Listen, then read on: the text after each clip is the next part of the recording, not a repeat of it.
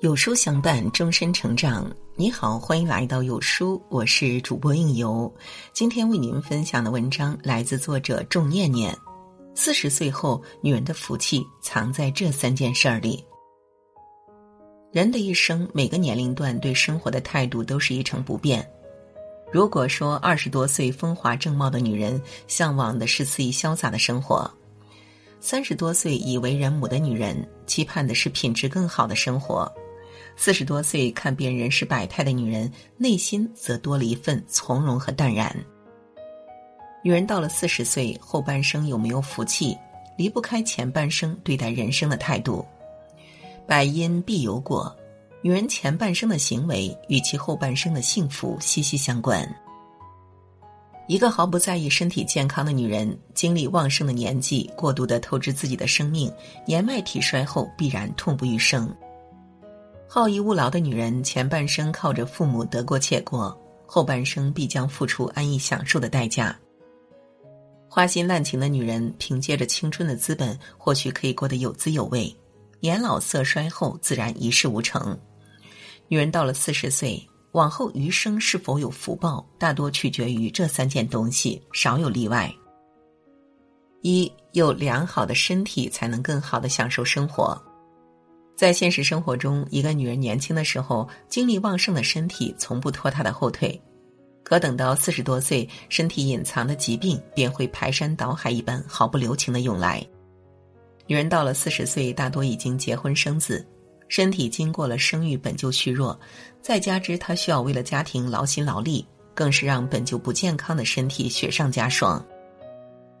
洛克曾说过：“有健康的身体，才有健康的精神。”女人一旦没有了良好的体魄，根本无暇顾及其他事情。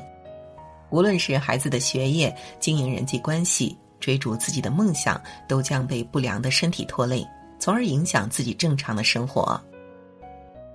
在《仁德法语》一书中写道：“身体是修行的工具，既不执着这个身体，也不能舍弃这个身体，一定要珍惜这个身体，正确运用这个身体。”生活都非常现实，女人到了中年，面临着身体机能的衰退，可以不去追求婀娜多姿的身材，一定不能不顾健康。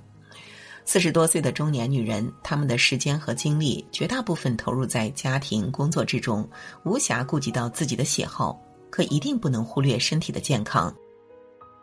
再美好的未来，也要有一个良好的体魄才能享受。每个人都善待自己身体，才能让健康常伴于身。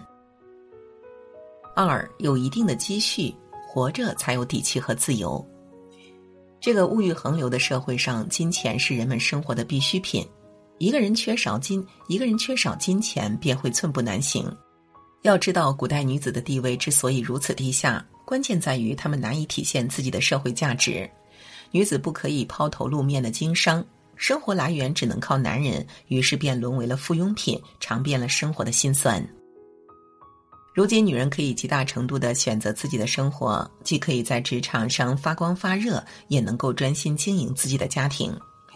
在现实生活中，很多越活越有福气的女人，她们的底气大多来源于手中积累的金钱。一个懂得创造并把握金钱的女人，她们懂得用钱投资自己的生活，让自己的容颜衰老减退，让生活的品质更高。让孩子的生活更好，让自己更有底气应对生活的狂风暴雨。三、家庭关系和睦，平凡的日子也是幸福。一个人无法将自己活成一座孤岛。对于大多数四十多岁的女人而言，她们的社交圈或许从有了家庭之后不断缩减，可与亲人之间的联系依旧不可能割断。女人的幸福程度很大程度上来自于家人相处的氛围。